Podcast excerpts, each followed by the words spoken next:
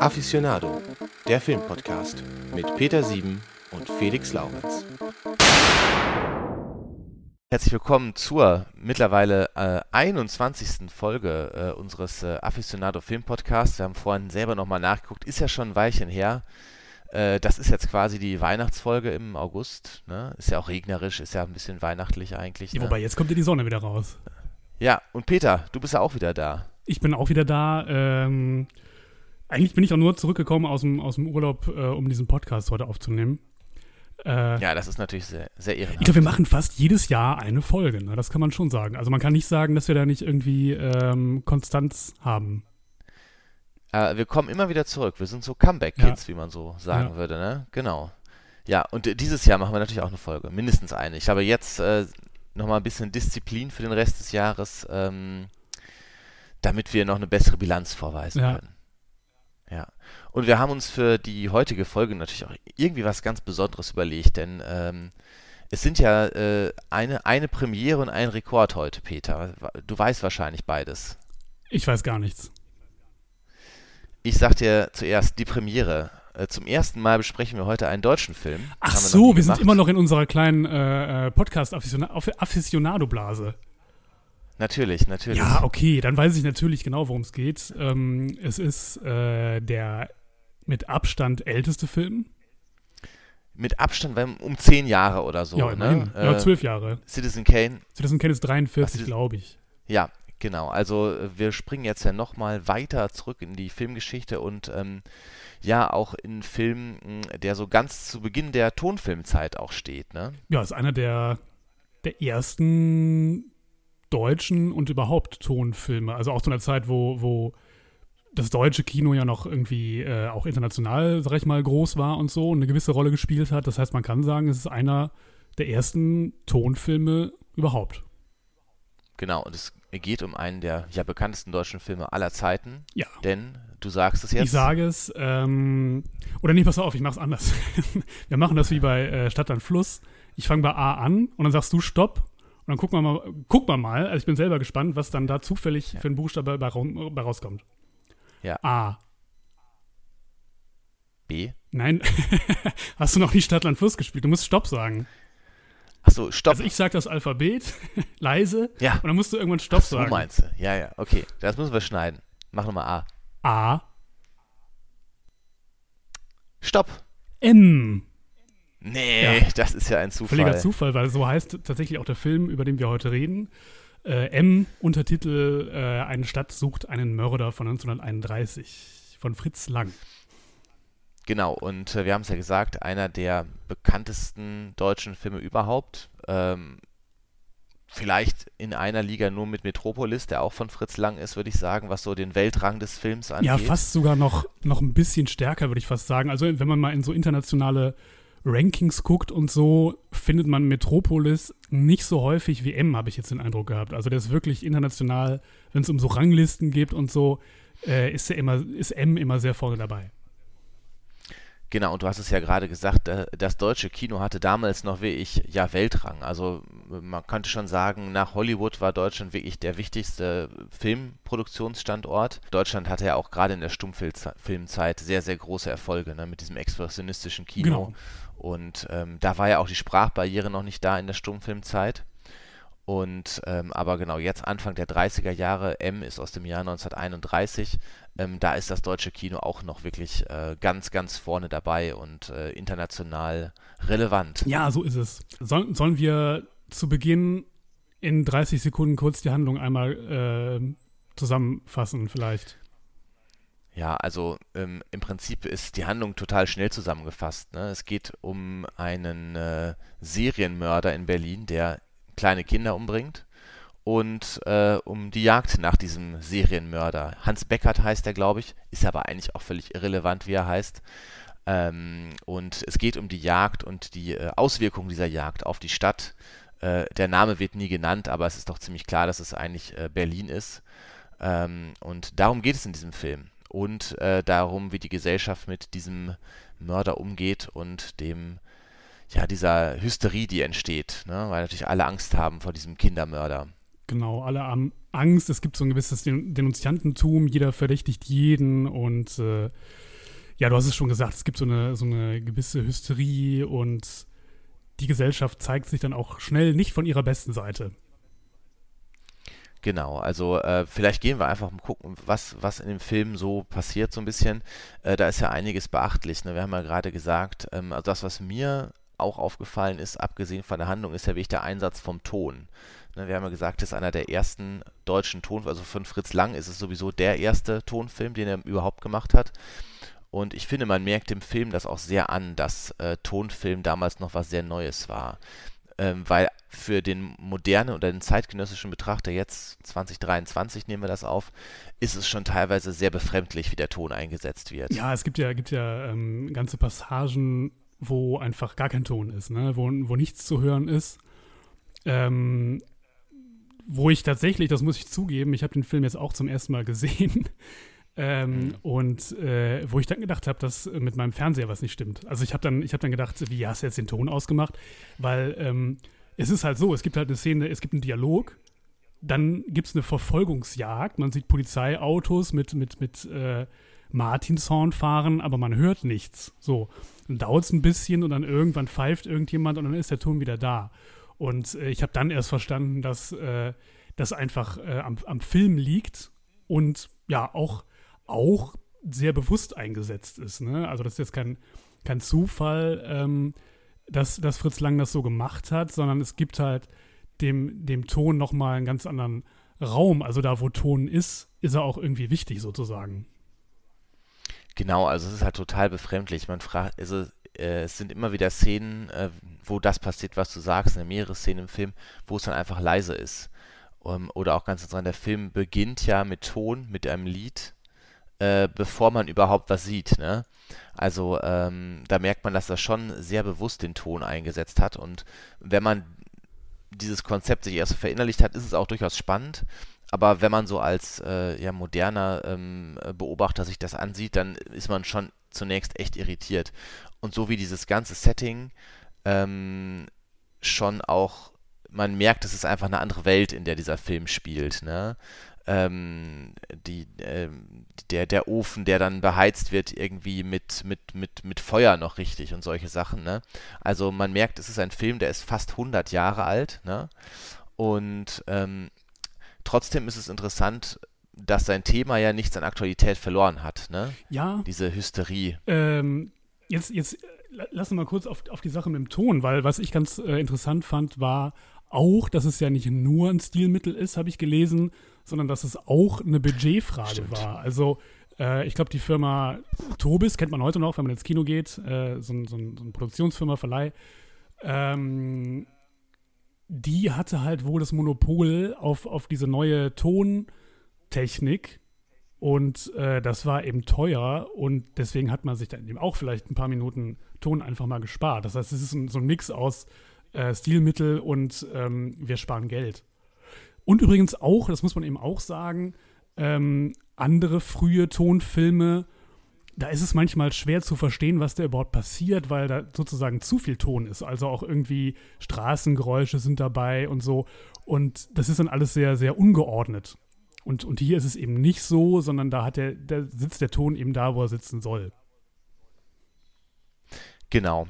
Ähm, ja, vielleicht gu äh, gucken wir mal in den Film so ein bisschen rein. Ähm, der äh, beginnt ja mehr oder weniger mit einer Szene, in der eine Mutter auf ihre Tochter wartet, die von der Schule nach Hause kommt. Genau, ich finde das, ich fand diese Szene hatte schon so ein bisschen was äh, Theater, Theatermäßiges, ne? Wie so ein Theaterstück. Mm, ja. Es beginnt ja noch ein bisschen früher, es beginnt ja mit dem, mit ja. diesem äh, Kinderreim, wo mhm. diese Kinder im Kreis stehen und äh, dieses Lied singen, was eigentlich auf diesen diesen Kindermörder äh, Fritz Hamann damals äh, gedichtet war. Ne? Hier irgendwie, warte, warte nur ein Weilchen, dann kommt Hamann auch zu dir und so. Im Film machen sie jetzt Schwarzer Mann draus oder sowas. Ähm, ja. Damit geht's los. Und das ist schon so der erste Verweis auf, auf, auf das, was dann noch so passiert. Genau, und äh, während diese Frau dann äh, wartet, äh, sieht man auch im Prinzip die, die Entführung dieses Kindes. Ne? Aber man sieht sie nicht richtig, man sieht nur dieses Kind ähm, durch die Stadt laufen und mit seinem Ball spielen. Elsie.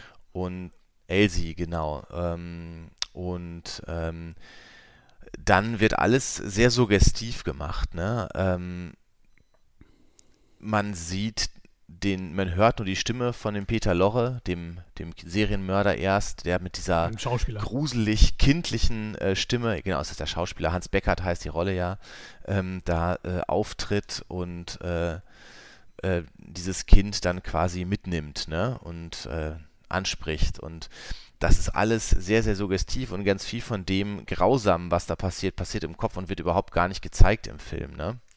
Also man sieht ja keinen einzigen Mord zum Beispiel.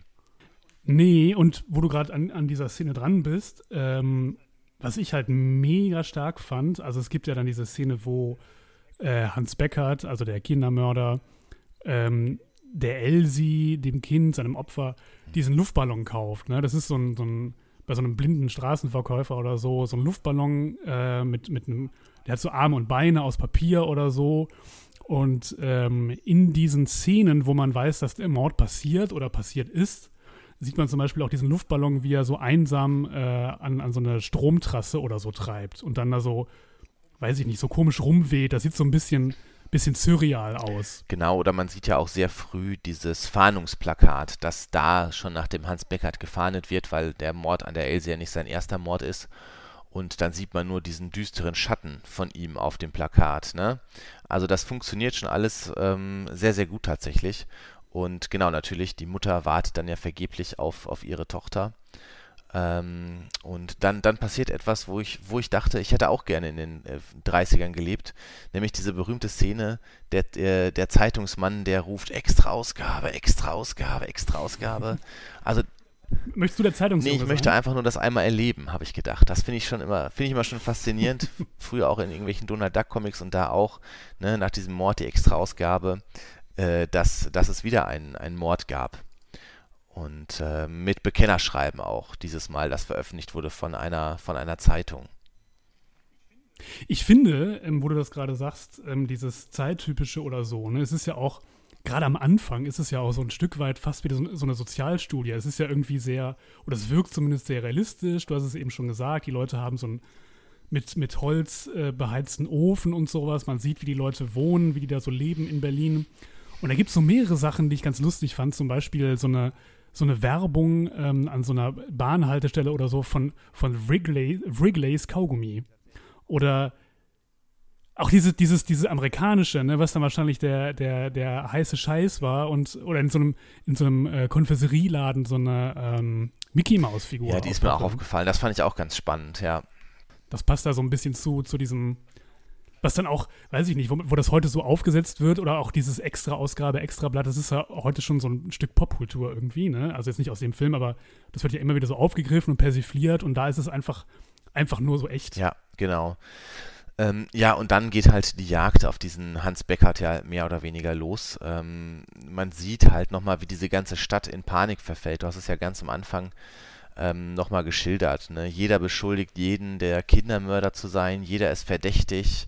Ähm, es brechen Tumulte aus in der Stadt bei dem kleinsten Verdacht, dass äh, eine Person der, der Kindermörder ist. Und ähm, ja, ähm, das ist auch ganz interessant, finde ich, mit dem, wenn man den Untertitel bedenkt, eine Stadt sucht äh, einen Mörder, dass wirklich man das Gefühl, die Stadt sucht den Mörder, ne? Also dass dieser Untertitel schon eine Bedeutung hat, weil diese ganze Stadt ja in Hysterie verfällt letztlich, ne? Und in Panik. Ja, das weitet sich ja dann noch aus, ne? Dann die da reden wir noch drüber, die, die Unterweltbosse und so. Übrigens da super interessant, diese, diese Sache mit den Ringvereinen, ähm, die es da gab. Also diese Ganoven-Vereine, die tatsächlich einfach Vereine waren mit einem mit historischen Hintergrund und so. Äh, was auch nochmal so ein historischer Bezug ist zur, zur damaligen Wirklichkeit, die es im Film immer wieder gibt. Aber da reden wir auch später noch drüber. Ich finde, dass der Film aber fast so mehrere Genres so hintereinander kippt. Ja, also mhm. ähm, jetzt, jetzt sind wir in dieser, in dieser Anfangs, in diesen Anfangsszenen, wo die, wo die, wo die Leute so aufgeregt sind und sich gegenseitig verdächtigen. Du hast es gerade beschrieben und diese Hysterie und so. Und äh, wir hatten ja im Vorfeld schon mal ganz kurz drüber geschrieben. Und ähm, da, da habe ich gesagt, dass mich der, der Anfang, so einige Szenen, ähm, dieses äh, fast an so ein, wie, wie so ein bisschen wie so ein Helge Schneider-Film wirkte das auf mich äh, manchmal. Ähm, einerseits, weil die Darsteller, manche von denen so ein bisschen laienhaft wirkten, also es wirkte, wirkte so, so äh, unschauspielerisch in manchen Szenen. Und ähm, es gibt so, eine, so, ein, so ein übersteigertes, absurdes Moment irgendwie in vielen Szenen, was so äh, sehr noch wahrscheinlich aus, aus so einer expressionistischen Ära kommt. Ne? Also zum Beispiel diese Szene, wo ein altes Männchen, der, also so ein, so ein, alter Mensch, der, der mit seinem Hütchen und seinem Stöckchen rumläuft ähm, und irgendwie von einem Kind nur nach der Uhrzeit gefragt wird und dann auf einmal verdächtigen ihn alle, dass er jetzt äh, der, der Kindermörder ist. Dann gibt es so eine Szene, wo so ein ganz großer Mann dann vor ihm steht und dann so auf ihn draufschaut und die Kamera halt dann mit dem großen Mann auf diesen Mann schaut und die Szene ist halt so ein bisschen lustig. Also die ist halt, das ist so, so interessant, dass der Film, in dem es ja einfach um, um diesen Kindermörder geht und, und um dramatische Entwicklungen und später dann auch um, um weiß ich nicht, um, um Themen wie Todesstrafe, Schuld etc., äh, gibt es immer wieder diese sehr lustigen oder, oder ab, absurd lustigen Momente. Äh, absolut, also mir ist da diese Szene in diesem Hinterzimmer im äh, Gedächtnis geblieben, wo die Leute dann da sind und ihre aus ihren lächerlich großen Bierkrügen ja. trinken, was ja damals auch durchaus üblich war, aber äh, wo auch äh, das Schauspiel doch sehr befremdlich wird. Ne? Ich habe mir aufgeschrieben, es ist wie im Theater. Im Theater wird ja immer noch ein bisschen bombastischer gespielt und so, weil ne, die Leute weiter weg sitzen und so. Ja, aber so ein Boulevardtheater. Genau, Genau, und ähm, dann sieht man halt, wie diese Stadt in Panik verfällt. Und dann geht es im großen Teil um die Jagd nach dem Hans Beckert, nach dem Kindermörder. Einerseits, ähm, hast du gerade angesprochen, äh, durch, die, durch die Kriminellen, da kommen wir später noch drauf, und dann halt auch durch die Polizei. Ähm, und das ist ganz interessant, weil die sehr wissenschaftlich, sehr systematisch suchen mit Methoden, die halt damals wie ich äh, State of the Art waren. Ne? Also wir sehen äh, zum Beispiel Fingerabdruckanalyse, was damals ein ganz neues Mittel war, die ähm, äh, Analyse der Schrift äh, des, des, äh, aus dem Bekennerschreiben, daraus abzuleiten, was ist das für eine Person und auch, dass man ähm, Suchradien festlegt. Jedes einzelne Bonbonpapier wird analysiert und solche Sachen. Ne? Also das ist halt, damals waren das neue Methoden, die entwickelt wurden und ähm, die breitet der Film halt auch sehr deutlich aus. Das ist ganz, äh, ganz interessant tatsächlich, das zu sehen und äh, das hat, hat natürlich auch äh, einen realen Hintergrund ähm, dass damals zu der Zeit halt sehr viele neue Methoden entwickelt wurden und die auch sehr wissenschaftlich vorgehen im Vergleich zu früheren Zeiten bei ihrer Suche. Ja, und es ist, es ist ja schon, schon, also es wirkt so dokumentarisch, ne, wie, wie das dann gezeigt wird. Und das meine ich auch ein bisschen mit den unterschiedlichen Genres, weil hier ist es schon, oder fühlte ich mich jetzt schon so an so modernere Kriminalfilme oder Thriller oder so aus den 80er, 90ern und später erinnert, wo, wo halt irgendwelche kriminalistischen ähm, weiß ich nicht, äh, Kniffe so gezeigt werden, irgendwelche neueste Technik und, und äh, heute wäre es dann, was weiß ich, irgendwie, ähm, keine Ahnung, irgendwas auf dem Plasmabildschirm, das ist das Modernste, was mir gerade einfällt, aber du weißt, was ich meine, irgendwie, wo dann halt so moderne Methoden gezeigt werden und man dann irgendwie ja. beeindruckt ist. Ähm, das ist schon ganz interessant, dass, dass, dass dann auf einmal in dieser Phase des Films, da ist auch, auch dann nichts mehr lustig, ne? Das ist dann sehr dokumentarisch und man, man, man auch sehr, sehr detailversessen. Also es dauert, manche Szenen sind dann auch sehr lang. Also da, da nimmt er sich auch die Zeit, äh, der, der Regisseur. Da wird er nicht schnell durchgeschnitten oder so, sondern die Fingerabdruckanalyse, die guckt man sich dann als Zuschauer einfach mal ganz genau an. Genau, also ähm, das hat fast schon was von CSI oder so, ne? Wie, wie systematisch ja, genau, vorgegangen sowas, wird. Ja. Und das beruht ja tatsächlich äh, auch auf einem echten Ermittler, nämlich Ernst, Ernst Gennert, der hat in Berlin in den 20er Jahren halt die Polizeiarbeit ja revolutioniert äh, und äh, auch so Sachen wie Spurensicherung durchgesetzt, ne? dass halt der Tatort nicht angefasst wird von den äh, Schutzpolizisten, die dort eintreffen, damit man dort noch Beweise sichern kann und solche Sachen. Ne?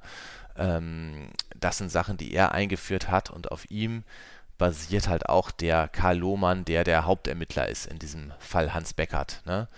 Ähm, genau, und äh, die Polizei sucht halt sehr, sehr systematisch und gleichzeitig sucht aber auch die kriminelle Unterwelt von Berlin nach dem Hans Beckert, ähm, weil sie ihn auch fangen wollen, aber aus, ja, aus sehr unlauteren Motiven, würde ich mal sagen. Ja, ja, genau. Also nicht, weil sie jetzt irgendwie plötzlich eine, eine, irgendeine Ganoven-Ehre äh, gefunden haben und den Verbrecher ähm, finden wollen, um der Menschheit einen Gefallen zu tun, sondern weil sie sich gestört fühlen. Ne? Es gibt mehr Razzien durch die Polizei, ähm, mehr Verhaftungen und ja, die fühlen sich einfach in ihrem Tun gestört. Und deswegen ist es wichtig, diesen, diesen Mörder zu finden, damit die Polizei die endlich wieder in Ruhe lässt. Genau, und ähm, denen geht es halt ums Geld und äh, ja, angeführt werden sie, der Chef dieser äh, Ringvereine, dieses Ringvereins ist äh, ja der äh, ein, ein, ein, ein Mann, ich weiß gar nicht, sein Name wird gar nicht genannt. Der Schränker. Der Schränker, genau, äh, gespielt von äh, Gustav Gründgens. Ja. damals noch im Kino relativ unbekannt, im Theater schon ein sehr bekannter Schauspieler. Schon ziemlich bekannt, ja. Genau. Aber ich und, glaube noch äh, vor der Rolle, mit der man ihn, ihn, ihn immer verbindet, ähm, als, als Mephisto, ne, in Düsseldorf und so, ja. ähm, ist er ja immer der, der Mephisto. Ich glaube, das kam später tatsächlich erst. Das war ziemlich zur gleichen Zeit. Ich glaube, es war Oder kurz ungefähr, davor tatsächlich der Mephisto. Er hat ja, ja, später die Rolle nochmal in, einem sehr bekannten Film gespielt, auch noch äh, viel, viel später. Aber genau, also da war er bekannt, aber im Film war er damals noch nicht bekannt. Und auch dabei bei diesen Kriminellen ist äh, der gute Theo Lingen. Ja ja. äh, den man ja später vor allen Dingen kennt oder heute würde ich sagen, kennt man ihn vor allen Dingen äh, aus seinen äh, ja, Auftritten in Komödien in der Nachkriegszeit. Also vor allen Dingen äh, Pepe der Paukerschreck, wo er den äh, Oberstudienrat Taft gespielt hat. Taft, ja. Und genau. der ist da ja aufgemacht wie so ein, wie so ein charmanter Krimineller, ne? Mit so einem genau. Äh, mit, mit seinem Schnauzbart und so. Ja. Genau. Und genau, die wollen jetzt auch ähm, den fangen und die haben äh, auch eine interessante Methode, wie sie äh, den finden wollen, nämlich die wollen Obdachlose als Spitzel einsetzen, äh, weil die ja überall unauffällig sind. Die sind überall und äh, die sind sehr unauffällig, ne? Und das ist so die Idee dahinter. Und das fand ich ganz spannend, weil ähm, diese Idee später, auch noch viel später aufgegriffen wurde in den John Wick-Filmen.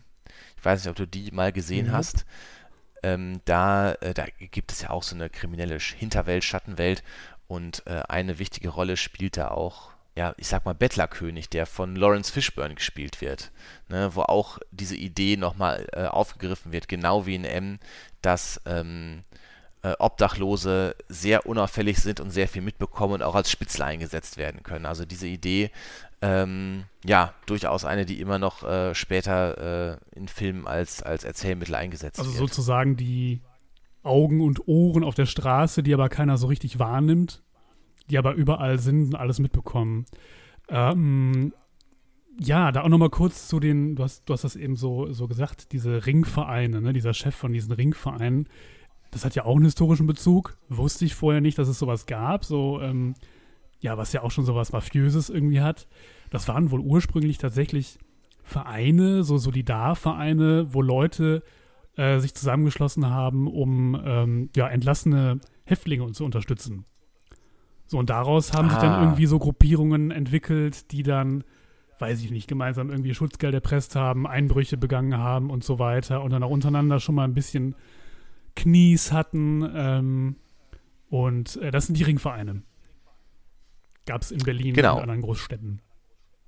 Ja, genau. Und ähm, ich, ich finde auch noch, was, was ich generell anmerken muss bei diesem Film auch, äh, als, ja, wenn man ihn fast 100 Jahre später anguckt, wie viel Zeit er sich für manche Szenen nimmt. Ja, ne? Das ist wirklich total ähm, beeindruckend oder verrückt oder so oder ungewöhnlich. Ne? Zum Beispiel gibt es diese Szene, ähm, wo der Lohmann äh, aus einem Polizeibericht die wichtigen Punkte sich quasi notiert und unterstreicht. Ja, und das dauert ewig und dann sieht man nur diesen Bericht und dann äh, sieht man sogar, wie er Rechtschreibfehler korrigiert und solche Sachen, ne? Ähm, äh, oder es gibt auch eine Szene, da ist ja um 11 Uhr passiert etwas und äh, dann läutet die Kirchenglocke und man nimmt sich auch wirklich die Zeit, alle elf Glockenschläge durchläuten zu lassen. Ja, ich finde, also ich musste da so ein bisschen dran denken, weil es ungefähr auch in die Zeit passt. Ähm, das hat mich so ein bisschen erinnert, also dieses dokumentarische, ja, reportagehafte, journalistische, dieses, ne, dieses ähm, genaue Aufzeigen, was da, was da gerade so passiert, das erinnert so ein bisschen an die neue Sachlichkeit. Also so äh, jetzt in der mhm. Literatur, irgendwie Erich Kästner oder so, ähm, äh, wo, wo es einfach diese Strömung gab, Dinge möglichst ähm, realitätsgetreu wiederzugeben und auch Details wiederzugeben.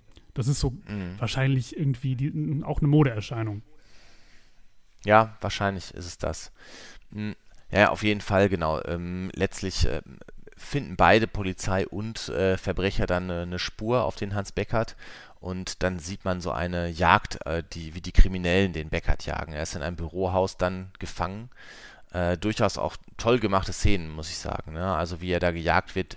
Es gibt da eine Szene, die ist aus einer äh, sehr weitwinkligen Ansicht die ganze Straße zeigt, wie er da flüchtet und die Kriminellen von allen Seiten kommen und ihm die Fluchtwege so versperren.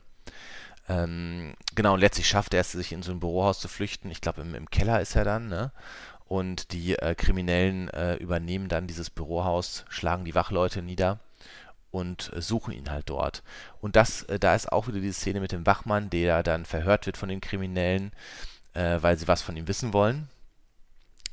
Ähm, und der weigert sich erst, das zu sagen. Und dann sieht man halt auch gar nichts, was passiert, sondern man hat halt nur erst Stille und die wird dann durchbrochen von einem sehr schrillen Schrei. Ja, man ahnt so, also es wird gerade so viel gezeigt, dass man ahnt, dass was wirklich Fieses passiert ist. Genau, wie du gerade sagst, es wird so, es wird alles verdeckt. Man sieht halt, wie, wie der, wie der Folterknecht, sage ich mal, also bei dieser Befragung von diesem Wachmann, irgendwas an dessen Körper rumfummelt. Man weiß es einfach nicht genau. Es wird nicht gezeigt und äh, dann, wie du sagst, vorher war Stille. Ähm, die Tür zu dem Raum war auch zu. Insofern passt das dann auch mit dem, mit dem Ton. Und dann dieser, dieser äh, schlimme, schrille Schrei, genau. Der das, äh, der das durchbricht, genau. Ähm, ja, letztlich schnappen sie den, den Hans Beckert dann äh, in so einer Art ja, Verfolgungsjagd, muss man diese ganze, ist eine Sequenz 20, 30 Minuten, würde ich sagen. Mhm. Also ist schon relativ lange. Ähm, und, und schnappen ihn und sie verschleppen ihn dann. Ähm, Lass mich noch mal einmal kurz, ähm, das ähm, fiel mir jetzt gerade noch mal ein, diese, diese Szene mit dem Schrei. Jetzt hast du das schon angesprochen ja. und die ist wirklich irgendwie beeindruckend. Ich finde, wenn man mal über den weiteren Verlauf des Films nachdenkt und vielleicht auch darüber, was, was Fritz Lang sich dabei gedacht haben mag oder auch nicht, ähm, ich finde, das ist ja auch so eine Szene, die so im Kontrast steht zu den Verbrecherfiguren, weil in vielen Szenen sind die ja auch so ein bisschen die kommen so wie so sympathische Ganoven daher manchmal, ne? Wo man so sagt, ach, das ist ja irgendwie auch ein bisschen lustig und so. Hast es eben gesagt, der Theo Lingen ist der bisschen charmante Gauner und ähm, dann dieser, dieser Einbrecher, äh, ich weiß nicht, von, von wem er gespielt wird, der äh, da irgendwie Löcher bohrt und so, der ist auch irgendwie witzig und, und redet sich dann immer so lustig raus bei den Polizisten und so. Und das ist dann aber auf einmal so eine Szene, wo man merkt, ähm, dass die aber eigentlich auch äh, ganz schön brutal und fies sind. Also das, das bricht das so ein bisschen auf, wo die auf einmal überhaupt gar nicht mehr sympathisch sind.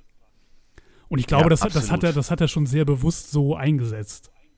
Denke ich auch. Also, äh, und das ist auch, wie ich hatte, hatte in meinen Notizen zum Schreiben nur ge äh, geschrieben, das sitzt. Und das habe ich auch so empfunden. Da zuckt man wirklich so zusammen, ja, ne? Ja, voll. Und ähm, da habe ich mir noch einen Punkt notiert, ähm, ne, so diesen Hightech-Aspekt der damaligen Zeit. Ähm, ist dir das mit diesen Stechuhren auch äh, aufgefallen? Ja, das ist, da, da habe ich auch gedacht, das, das war, es ist wie das Internet von 1931 oder so. Großartig. Genau, in diesem Bürogebäude sind halt Stechuhren und ähm, wenn der Wachmann nicht zu einer ganz bestimmten Zeit da an den Stechuhren dreht, äh, wird automatisch Alarm gegeben im nächsten Polizeirevier.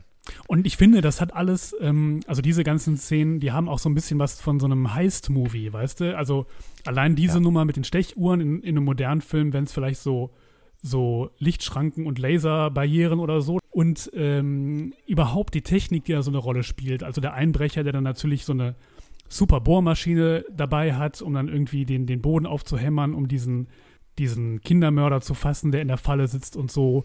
Diese ganzen technischen Aspekte, die spielen da echt eine große Rolle und äh, ja, die, die haben sich ja auch nur über so, ein, so einen Trick mit so einer Verkleidung Zugang zu dem Bürogebäude verschafft und so. Das hat alles von alles sowas von, von so einem Heist-Movie. Genau, und äh, ja, genau, wie du schon sagst, Technik spielt generell in diesem Film immer, immer eine große Rolle. Ne? Dieser Film möchte auch sehr zeigen, äh, mit welcher welche Auswirkungen Technik auf, auf, auf, ja, auf die Verbrecherjagd hat und auf Ermittlungen und so. Ne? Das ist ihm ja schon ein Anliegen. Ne? Äh, die werden ja teilweise sehr genau erläutert, die Methoden. Und was du sagst, Heist-Movie, genau, man könnte sich auch so vorstellen, dass äh, in so einem Mission Impossible-Film oder so oder vor ein paar Jahren in so einem Oceans-Film genau dann erläutert wird, was passiert, da müssen wir so machen und so und ne. Ähm, genau, also das ist schon, schon äh, etwas, was später dann auch immer wieder aufgegriffen wurde. Ja, äh, was soll man sagen? Äh, genau, sie schnappen ihn, die Polizei kommt dann den Verbrechern auch auf die Spur, erfährt dann von dem Versteck, dass ein, der eine Kriminelle, der zurückgelassen wurde, ihn dann letztlich verrät, äh, ähm, nach einem Trick. Und dann äh, wird das Ganze, du sagst des Genres, wird auf einmal zu so einem Gerichtsfilm. Ja. Genau, die sind dann in dieser Unterwelthöhle.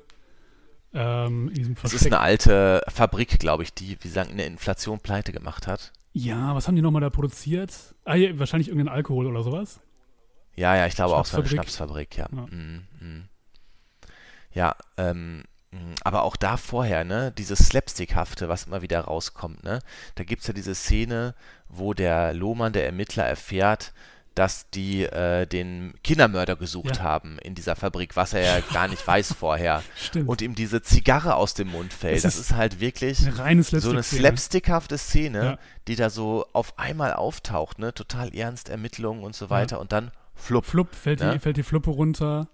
Und das ist, genau. hat ja noch so eine doppelte Komik, weil ähm, der, der Verbrecher, den er eigentlich gerade befragt, der sieht es nicht. Also, dass ihm das passiert, weil der hinter ihm steht und nur der Zuschauer sieht es und so. Ne? Dadurch hat es noch so eine, so eine, so eine spezielle Komik. Ja, das stimmt. Dass das an der Stelle nochmal auftaucht, ist wirklich, wirklich verblüffend. Genau, und dann kommt es halt zu diesem Prozess. Also sie, die Verbrecher sagen, es ist ein Prozess, der geführt wird vor ihnen, wo der äh, Hans Beckert, der Kindermörder, sich rechtfertigen muss. Natürlich ist es am Ende kein Prozess, denn das Urteil steht ja schon fest.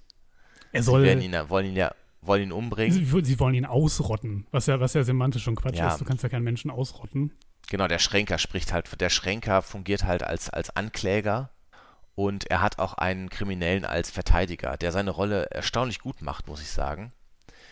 Äh, erst denkt man so, ja, ja, das ist auch nur da, damit er da ist, aber der macht seinen Job dann schon sehr gut, was auch ein bisschen seltsam ist, muss ich sagen. So insgesamt von der Logik her macht das so keinen Sinn, dass er in diesem äh, Scheinprozess dann so einen guten Verteidiger bekommt. Ja, das stimmt. Ich glaube, ich glaube, man brauchte an der Stelle im Film einfach die Stimme, die die Stimme der Vernunft ist oder so und die zeigt, ja. warum äh, der Schränker, der da mit seinem SS-Ledermantel irgendwie sitzt und so, warum das die Bösen sind. Das musst du jetzt, das musst du jetzt nochmal erläutern.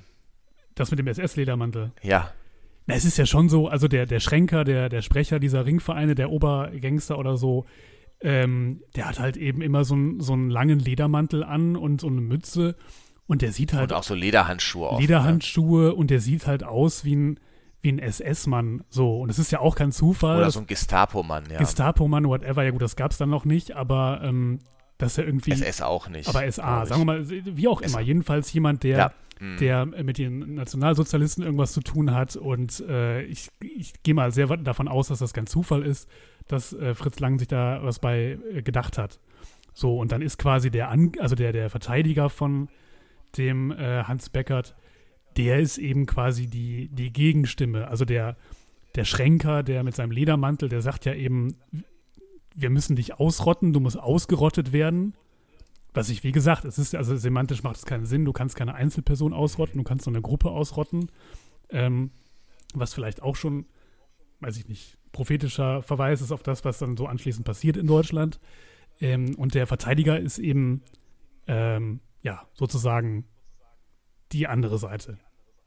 Genau, und ähm, ja, man, man kann es gar nicht alles wiedergeben. Es ist halt, das ist schon, äh, finde ich, das, das Highlight des Ganzen, diese Verhandlungen und auch diese Dialoge, die geführt werden. Ne? Also da sagt er, Beckert will natürlich raus da, ne? Und er weiß, dass das für ihn nicht gut ausgehen wird. Dann sagt er, ihr habt kein Recht, mich festzuhalten. Und der äh, Schränker sagt dann, wir sollen dein Recht werden. Ne? Ähm, ja, was ja auch so ein bisschen diese Stimmung der Gesetzeslosigkeit in der späten Weimarer Republik auch so ein bisschen wiedergibt. Ne? Ja, total. Ähm, und es ist halt die Karikatur eines, äh, eines äh, Prozesses letztlich, ne? Äh, und äh, ja, aber schon großartig, wie der Lorre da äh, diese Rolle spielt in diesem Prozess. Ich finde alle ne? Beteiligten in, in, der, ähm, also alle Hauptbeteiligten finde ich in der Szene großartig. Also auch Gustav Gründgens als der Schränker. Mhm. Ähm, ich weiß nicht, es wirkt dann auf einmal bei ihm überhaupt gar nicht geschauspielert. Es, es wirkt alles so salopp, was er sagt und so. Und es wirkt, ähm, ja, schon erschreckend echt, also so gänsehautmäßig echt. Ich, ich finde es wirklich beeindruckend, ähm, weil das auch schon so modern ist. Also das ist irgendwie, man, man stellt sich ja vielleicht vor, ein Film von 1931, das kann man sich ja gar nicht angucken, der kann nicht gut gealtert sein. Und da ist die Schauspieler, die Schauspielkunst, also gerade in diesen ernsten Szenen, halt wirklich, ähm, ja, im besten Sinne modern. So, und Peter Lorre sowieso, also absolut großartig, wie er dann diese innere Zerrissenheit ähm, spielt und, und sagt, dass er eben nicht, nicht anders konnte und nicht aus seiner Haut kann oder sich von sich selber verfolgt fühlt und so und quasi so sein, ja, sein, das, sein Motiv erklärt, also diese, diese Geisteskrankheit, whatever. Genau, ist halt das Bild eines Triebtäters da, das dort gezeichnet wird. Er sagt das ja auch, dieses Verfluchte in mir nennt er das ja, ja. Ne? dass er quasi da in einen Rausch verfällt, äh, wo er später sich fragt, wer hat das gemacht, ne?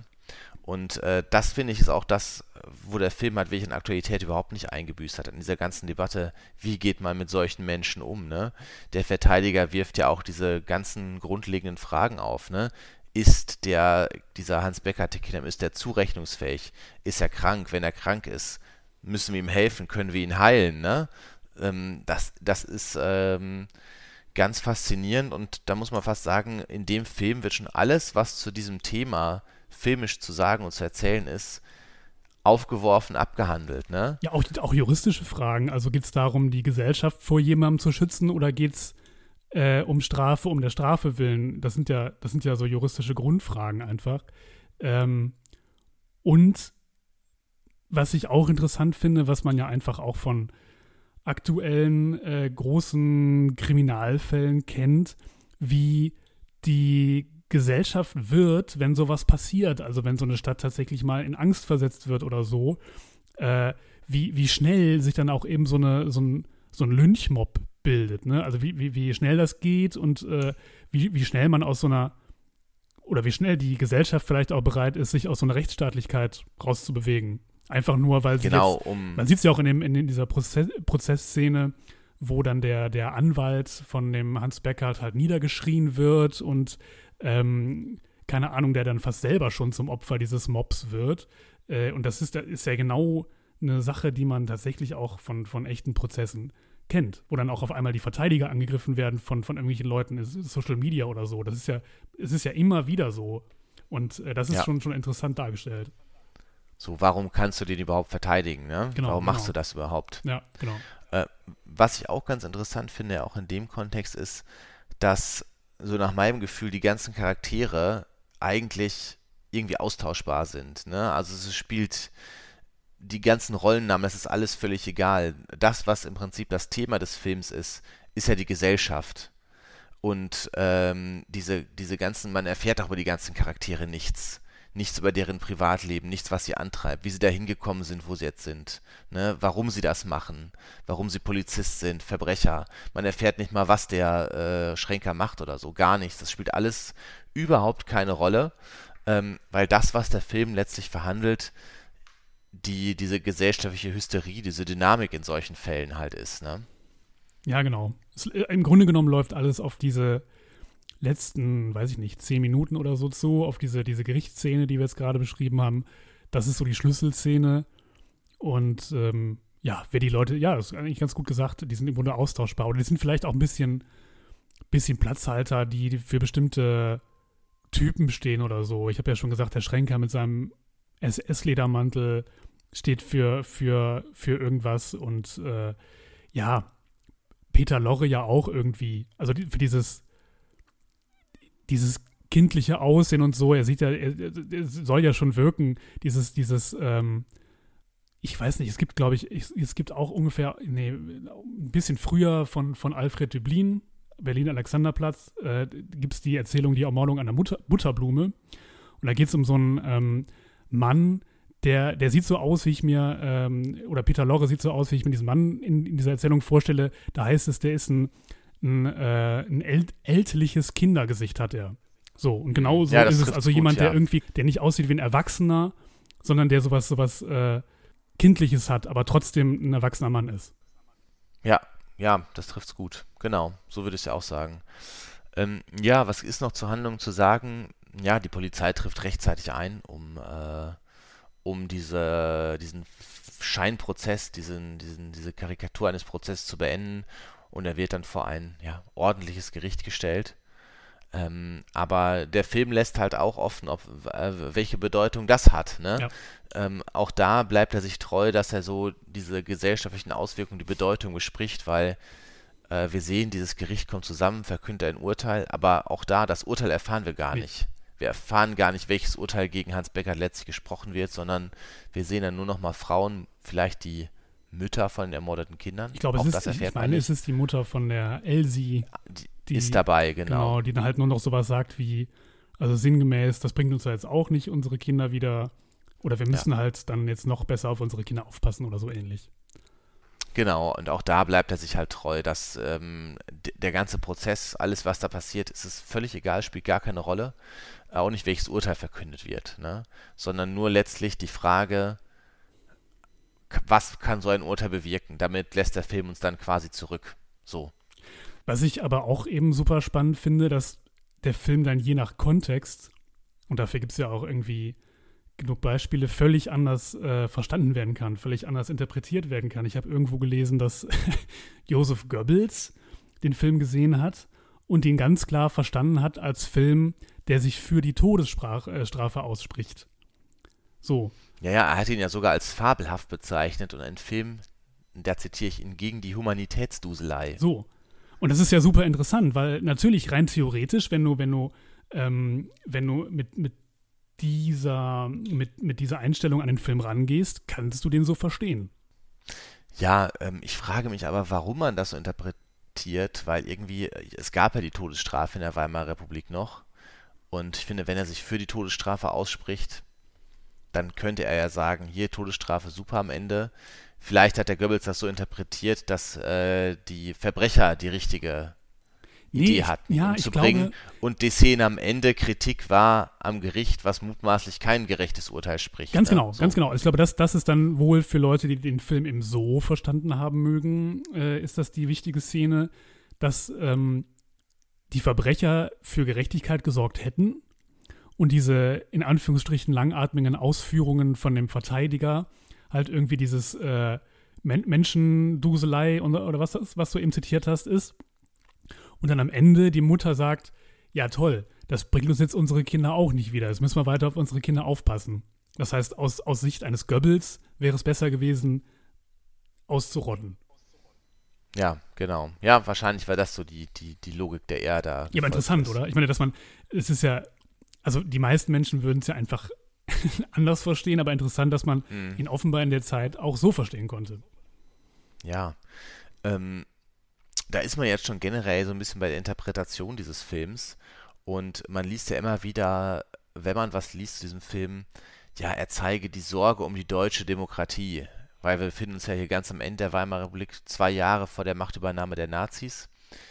Äh, nicht mal ganz, äh, weniger sogar noch. Ähm, und äh, ja, später wird oft behauptet, der Film sei, zeige die Sorge um die deutsche Demokratie. Und da muss ich sagen, dass, wenn ich das erst nicht gelesen hätte, auf diese Idee wäre ich persönlich gar nicht gekommen. Ich sehe es auch nicht so wirklich. Ja, ich, Wie siehst also, du das? Weißt du, das Problem ist, glaube ich, immer bei solchen Deutungen, dass die, dass die im Nachhinein entstehen. Also mit unserem heutigen Wissen, wo wir wissen, wie die Geschichte dann weitergegangen ist.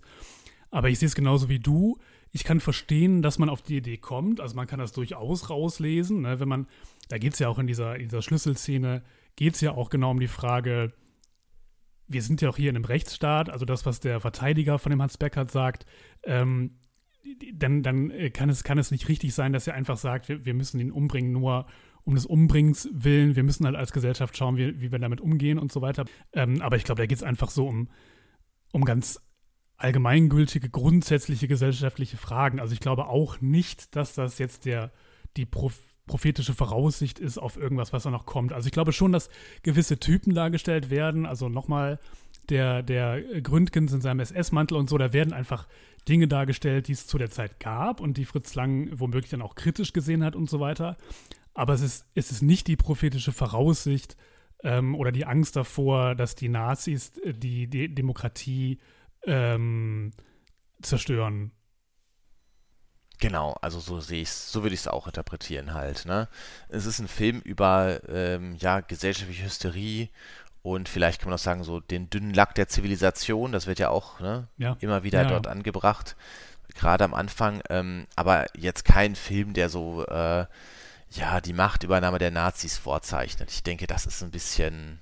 Ich finde das sogar mit, noch. Wie du schon, ich finde es sogar noch schöner, wenn man, wenn man, wenn man äh, dieses Geschichtliche eben ebenso ein bisschen rausnimmt, weil dann, dann bleibt er ja wirklich, wir haben es jetzt schon mehrfach gesagt, er bleibt einfach sehr zeitlos, weil dieses, äh, wie hast du es gerade genannt, das dünne Eis der Zivilisation oder so.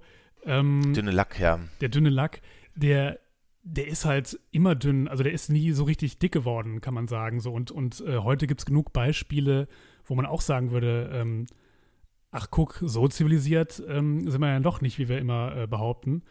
Und insofern bleibt der Film einfach zeitlos, wenn man ihn aus dieser, aus dieser Geschichtsdeutung äh, rausnimmt. Aber ich glaube, das ist auch so eine Sache, die man in den 60er, 70er Jahren einfach gerne gemacht hat. Also wo man dann dachte, ja guck, äh, da, da hat er es schon gewusst und so. Und ich glaube, das ist einfach, also ehrlich gesagt, glaube ich, das ist einfach Quatsch.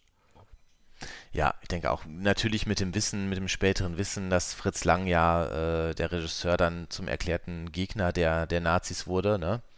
Äh, um da vielleicht mal so ein bisschen den Bogen zu schlagen, was aus den Leuten wurde. Also der Lang war ja damals, haben wir ja schon angedeutet, als der Film gedreht wurde, ja, der deutsche Starregisseur letztlich, ne? Und einer der bekanntesten Regisseure der Welt äh, war durch diese Mabuse-Filme sehr bekannt geworden, hatte Metropolis gedreht, äh, kurz äh, ein, zwei Jahre vorher, glaube ich, Die Frau im Mond gedreht und war halt ja, der Megastar des deutschen Films.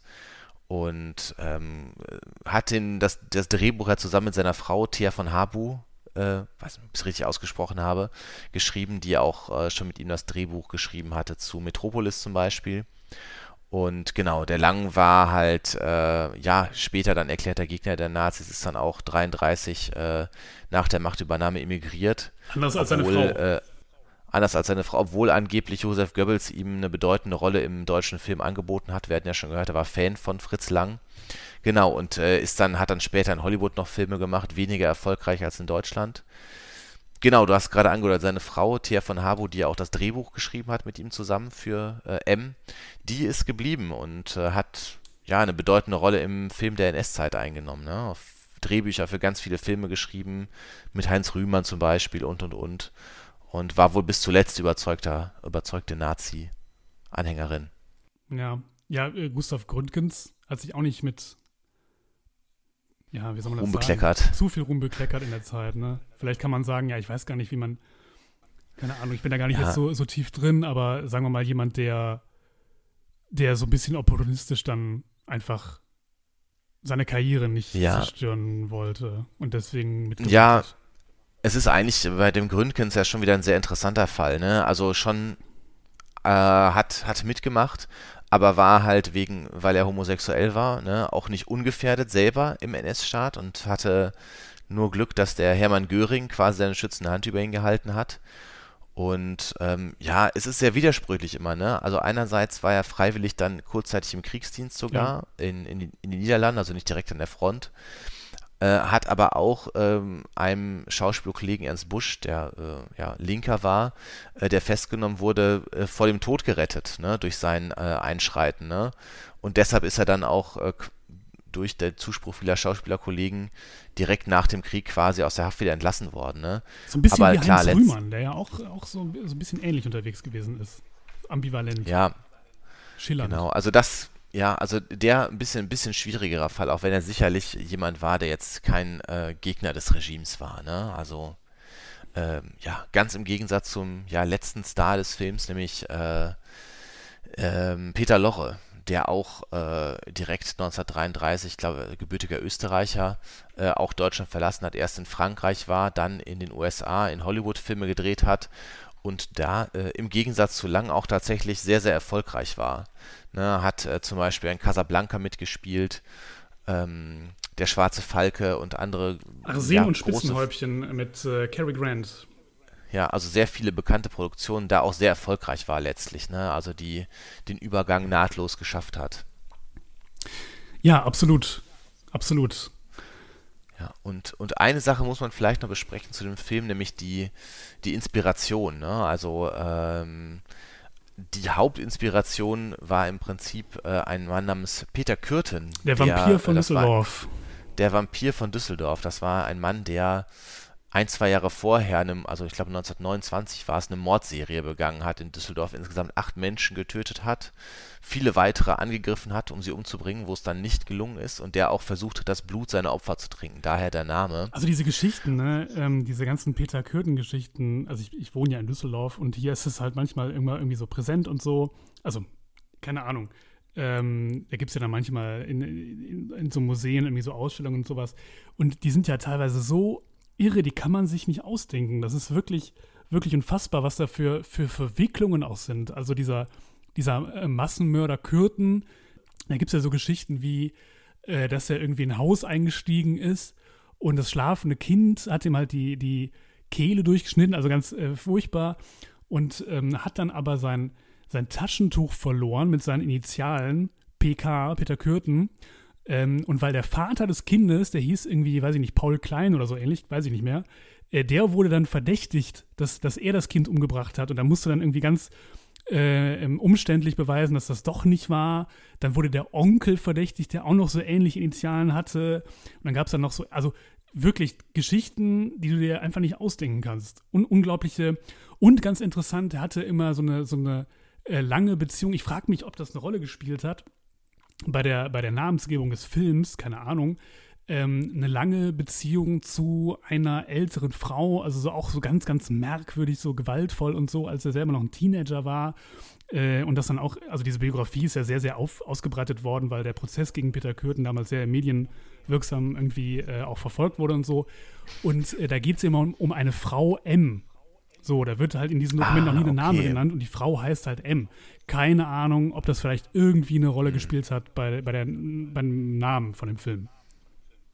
Ja, tatsächlich, äh, wo du sagst, Namen von dem Film ist ja auch noch ganz interessant, dass dieser Fall von Peter Kürten damals so bekannt war, offenbar europaweit, dass in einigen Ländern der Film auch ja. äh, im Untertitel benannt wurde. So, ne? Also in, äh, in Spanien hieß er M. El Vampiro de Düsseldorf oder in Italien M. Il Mostro di Düsseldorf, obwohl ja ich habe es am Anfang gesagt, äh, sehr offensichtlich ist, dass der Film in Berlin spielt. Ne? Also die, der Name der Stadt wird nie genannt aber es ist die Rede von viereinhalb Millionen Einwohnern. Äh, die Leute werden zum Alex geschickt, ne, wo damals die Polizeiwache war am Alexanderplatz. Den Dialekt, wenn man sich den anhört, ist eigentlich sehr, sehr eindeutig äh, Berlin, wo der Film spielt und nicht ja, Düsseldorf. Ja. Ne, das heißt, man hat es einfach nur gemacht, um den Film nochmal ein bisschen zu promoten mit diesem grausamen Fall. Fand ich auch super interessant. El Vampiro de Düsseldorf. Genau. Ja, was soll man zu dem Film noch sagen zum Schluss? Äh, lohnt es sich äh, für Leute, die ihn noch nicht gesehen haben, heutzutage diesen Film nochmal anzusehen? Und worauf muss man sich einstellen vielleicht? Weil es ja wirklich ein sehr, sehr alter Film ist. Ja, es wäre jetzt merkwürdig, wenn wir sagen würden, also nach dem, was wir jetzt alles erzählt haben und äh, weiß ich nicht, es wäre merkwürdig, wenn wir sagen würden, also den, den braucht man eigentlich nicht zu gucken. Das, das äh, genau. ne, ist einfach Quatsch. Ich finde, ich habe es eben schon gesagt, das ist halt, ähm, es gibt Filme aus der Zeit, die sind einfach super, super schlecht gealtert. Die sind ähm, also die wirken heute eher unfreiwillig komisch. Und bei M ist es halt gar nicht so. Also es gibt eben diese Szenen, die äh, auf den modernen Zuschauer sehr, sehr merkwürdig wirken, weil die eben auch manchmal sowas Surreales haben oder noch so ein bisschen aus diesem Expressionismus stammen. Ich habe es am Anfang gesagt, manchmal denkt man fast an einen Helge Schneider-Film, weil es so absurd ist. Und äh, ja, weiß ich nicht, dieses, dieses äh, laienhaft Boulevard-Theatermäßige und dann ist es aber eben auch ein, ein Film mit unglaublichen schauspielerischen Leistungen, mit, mit äh, einem Thema, das sehr, sehr modern behandelt wird, das äh, ganze Genres vorwegnimmt, die erst Jahrzehnte später wieder aufgegriffen wurden und so. Und ähm, ja, man kann, man kann durchaus sagen, ist dieser Film die, die folgende Filmgeschichte ähm, sehr mitgeprägt hat. Und insofern würde ich sagen, dass jeder, der sich so ein bisschen für Filme interessiert und den noch nicht geguckt hat, äh, den auf jeden Fall gucken sollte. Ja, sehe ich letztlich auch so, auch wenn ich finde, der Film hat einige Längen aus heutiger Sicht, ne, die man ganz anders machen würde. Aber ich finde alleine für die schauspielerischen Leistungen von Peter Lorre und Gustav Gründgens und für die großartige Gerichtsszene am Ende ähm, oder auch die, diese Verfolgungsjagd auf den äh, Hans Beckert, lohnt es sich, diesen Film sich nochmal anzugucken. Weil finde, ja. Da, ja, das sind Sachen, die funktionieren heute immer noch sehr, sehr gut. Total. Was du jetzt gerade sagtest mit den Längen, da hast du recht. Das, das habe ich auch so empfunden, dass das irgendwie, dass man dann auch dachte, komm, jetzt ist aber gut. Dann fiel mir aber ein, also manchmal sucht man ja auch genau dieses, ähm, dieses ungewohnte, dieses ungewohnte Seherlebnis, was man, was ich jetzt zum Beispiel hatte, als so diese ersten, die jetzt äh, im Moment so populär sind, diese ersten koreanischen Filme hierzulande auch so in die Kinos kamen. Also Parasite zum Beispiel, der den Oscar gewonnen hat und so. Und da fand ich es auch teilweise super ungewöhnlich, die, die Erzählweise. Und da gibt es auch so Längen, die so für das, ähm, für den europäischen Kinogänger ungewohnt sind. So, und das ist aber eigentlich auch super interessant. Und das finde ich bei, bei M eben genauso, dass man, dass man sich darauf einlässt, dass das jetzt einfach nicht so ist wie ein moderner Film und dass es eben auch so Stellen gibt, die, die merkwürdig sind, aber das macht ja diesen, diesen besonderen Reiz auch nochmal aus. Ja, das stimmt. Also auch äh, der Einsatz von Tontechnik ist total interessant im Film. So irritierend es auch manchmal sein mag, ähm, finde ich, sind da schon einige großartige Ideen dabei. Total. Okay, und das soll es jetzt auch sein, würde ich mal sagen, von uns. Und wenn wir jetzt noch einen älteren Film machen wollen, Peter, dann müssen wir wohl oder übel in die Stummfilmzeit zurückgehen. Ähm, ja, Nosferatu vielleicht. Oder Metropolis. Der Golem. Der Golem oder, äh, ja, was es da auch da sonst noch alles gibt. Ähm, Birth of a von Nation. Fritz Lang. Ja, den, den habe ich auch gedacht. äh, Das, das ist aber schon ein sehr schwieriges Thema. Das ist ganz schwierig. Ähm, ja. Ja, äh, Kuckucksklan-Verehrung. naja, Ja. gut. Ähm, okay, in diesem Sinne verabschieden wir uns für heute und kommen ganz bestimmt dieses Jahr nochmal wieder. Oder, ähm, Peter? Das ist ja gar keine Frage. Spätestens Weihnachten mit der großen, großen alljährlichen Weihnachtsfolge. Da freuen sich die Leute immer ganz besonders drauf. Ich glaube, hat Ja. es jemals eine echte Weihnachtsfolge gegeben, die vor Weihnachten stattgefunden hat? Ich weiß nicht, versprochen ist versprochen? Stimmt, die, ah, das war eine richtig pünktliche Weihnachtsfolge. Ja, Ausnahmsweise mal. stark. Zu dem schlechtesten Film, den wir je besprochen haben, muss man sagen. Also, ja, das stimmt wohl. Ja. nächstes Mal nehmen wir uns einen, einen besseren Weihnachtsfilm vor. ja. Das, das ist versprochen an dieser Stelle. Also, in diesem Sinne, bis zum nächsten Mal. Ja. Ciao. Tschüss.